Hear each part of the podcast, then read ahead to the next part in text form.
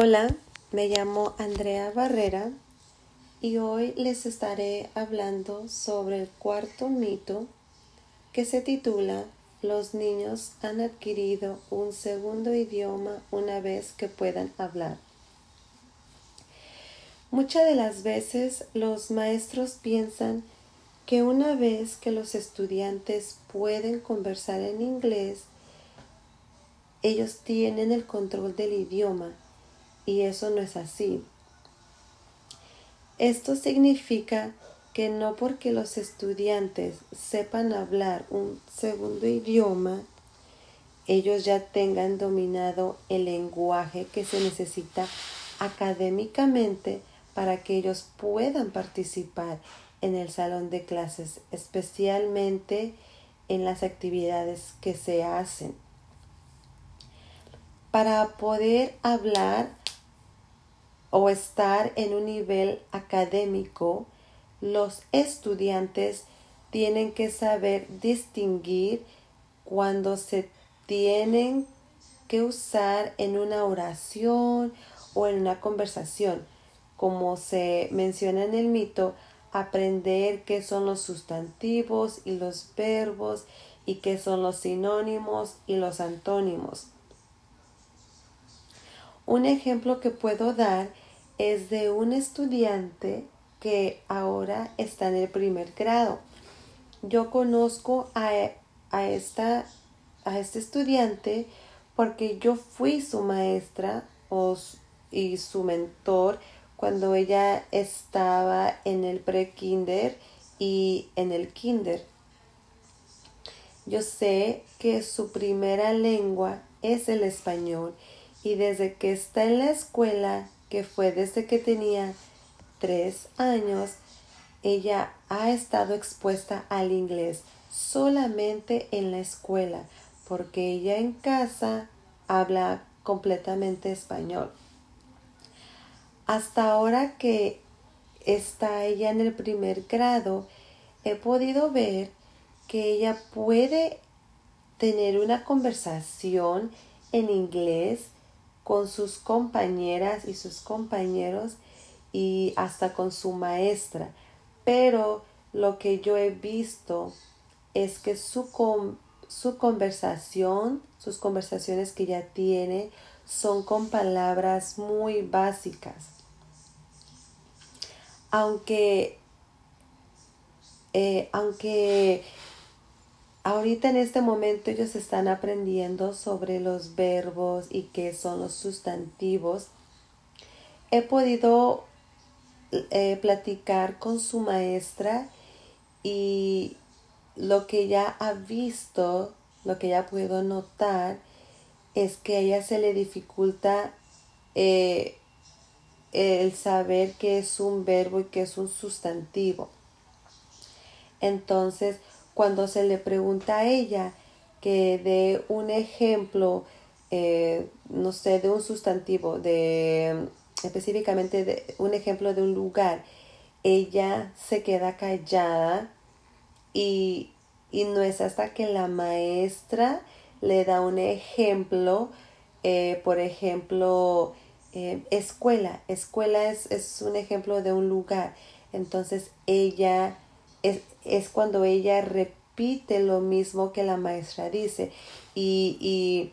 y después poco a poco como que empieza a entender y empieza ella a dar sus propios ejemplos, pero entonces es con ayuda que ella puede dar ejemplos de lo que se le está preguntando. Pero en mi opinión, yo creo que al ser el español su lengua materna, su primer lenguaje, primera lengua, se le dificulta un poco el estar aprendiendo inglés al mismo tiempo eh, que está ella aprendiendo español, ya que todavía pues es muy pequeña y pueda que se le dificulte o se le confunda. Este, pero en este mito Jean Cummings tiene evidencia de que les toman de 5 a 7 años a los niños poder dominar destrezas cognitivas del lenguaje que se necesitan para el plan de estudios de inglés. Y esto va para todos los niños. Los niños, bueno, nosotros sabemos que los niños aprenden rápidamente eh, eh, a dominar a las habilidades comunicativas orales, especialmente pues si están pequeños, pero el aprender y saber más a fondo académicamente sobre el lenguaje que se está aprendiendo, eso puede tomar más tiempo, como dijo Jim Cummings, Cummings en, en este mito. Ahora, prácticamente nosotros como maestros debemos de tener cuidado y pensar antes de enviar a un alumno al siguiente año escolar a una clase donde solamente se habla inglés. Tenemos o se les debe hacer una evaluación muy a fondo para ver si el estudiante está preparado para asistir a la clase de, de total inglés. Porque a la larga va a ser perjudicial para el alumno y puede que el estudiante se sienta desanimado por no tener las habilidades que tienen sus compañeros que solamente hablan inglés y esto perjudica a, nuestros alumnos, puede perjudicar a él o a ellos en el futuro. Entonces, es muy importante para nosotros como futuros maestros este, es muy importante tener en cuenta y pensar antes de, tomar una decisión. Este, todos los que forman parte de programas deben de tener en cuenta que aunque los alumnos sepan hablar inglés, es muy, pero muy diferente cuando ellos lo están escribiendo o lo están leyendo. Hablarlo ellos lo captan así, de rápido, estando pues claro más pequeños, pero ya es tan diferente cuando ellos lo leen eh, y, y cuando ellos lo escriben. Entonces aquí es donde la mayoría de los maestros se dan cuenta que estudiantes que tienen como primera lengua el español pueden tener problemas de no solamente lectura, pero sino también de escritura, de la gramática. Ahora, entonces, yo como futura maestra me doy cuenta que aprender un segundo idioma no es tan fácil como yo lo pensaba. Y no es un proceso de, un, de uno o de dos años. Es, es algo que con el tiempo y con práctica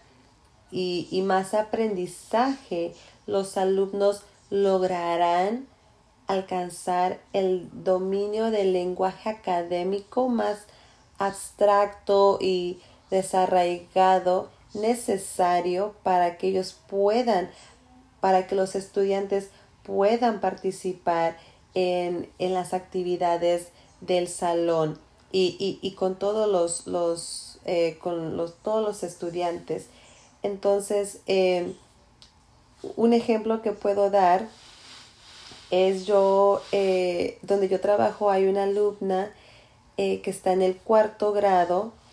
Ella, ella, su primera lengua es español, pero eh, ella lo habla, pues, muy bien. O sea, ella puede tener una conversación perfectamente bien, pero,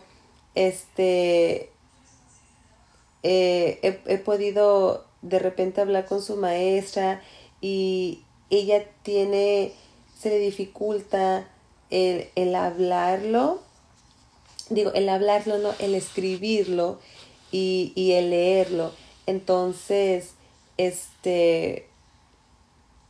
eh, eh, el trabajar con ellos eh, y, y, seguir ayudándolos y apoyando, apoyándolos es muy importante y esto es un proceso que claro no es de uno o dos años como dije esto pues, es un proceso de cinco o siete años hasta que ellos puedan alcanzar ese tener ese